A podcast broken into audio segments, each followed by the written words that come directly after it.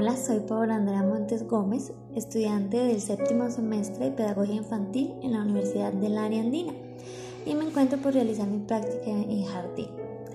Es para mí un placer contarles que me encuentro ubicada en el municipio Mogote, Santander del Sur, también conocido como el pueblito Jardín de Santander, ya que está rodeado de montañas y encontramos variedad de fauna y flora.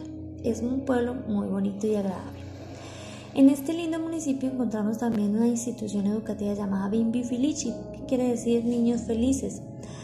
Educar niños felices es muy interesante.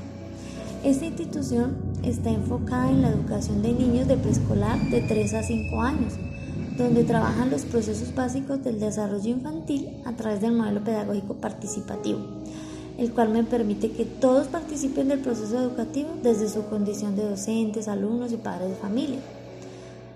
Por tal motivo, quise partir un poco de los procesos de desarrollo infantil para con ustedes. Es de vital importancia tener en cuenta que los niños viven diferentes etapas del desarrollo. Y por esto hoy vamos a hablar de, de ellos, de uno de ellos, del cual se basa en los niños de 4 o 5 años.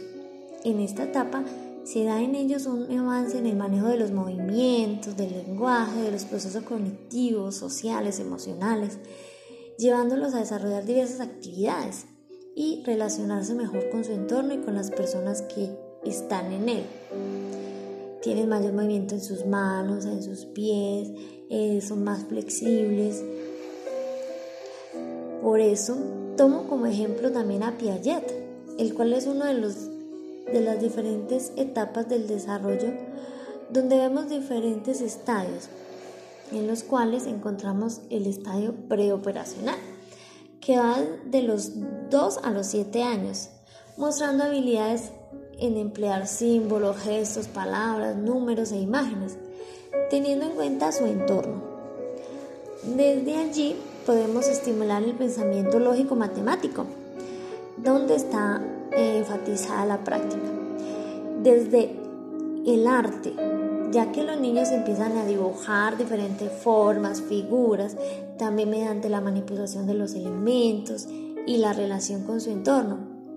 Eh, considerando todo esto, es de vital importancia fomentar estrategias pedagógicas que permitan un mayor desarrollo lógico-matemático en los niños, ya que esto les permite ser más reflexivos a la hora de tomar decisiones, mm, permitiéndoles adquirir capacidades y competencias para enfrentar la vida en su cotidianidad.